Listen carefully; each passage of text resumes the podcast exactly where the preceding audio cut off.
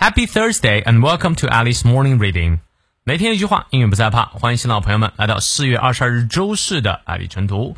今天这句话来自于 Robert E. Lee 啊，劳勃·李，他是美国内战时期的南京总司令，以灵活的战术运用而着名。同时呢，之后也担任了华盛顿与理大学 （Washington and Lee University） 的校长啊。他说：“The education of a man is never completed until he dies。”一个人的学习之路。 到死才结束，你看你翻译对了吗？比较简单啊，这里是 not until 的结构，哎呃，一直啊不会直到。The education of a man，一个人的教育 is never complete 啊，从来没有结束。complete 是结束啊，completed 被动语态加上 d。Until 直到 he dies，说白了就是要终身学习，终身教育。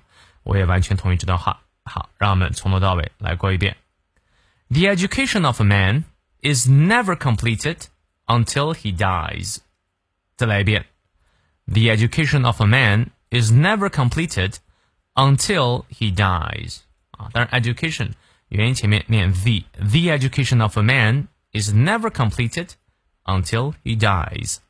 希望这段话对你所启发。那么有任何问题，咱们六点半到七点半的晨读直播不见不散。See you later.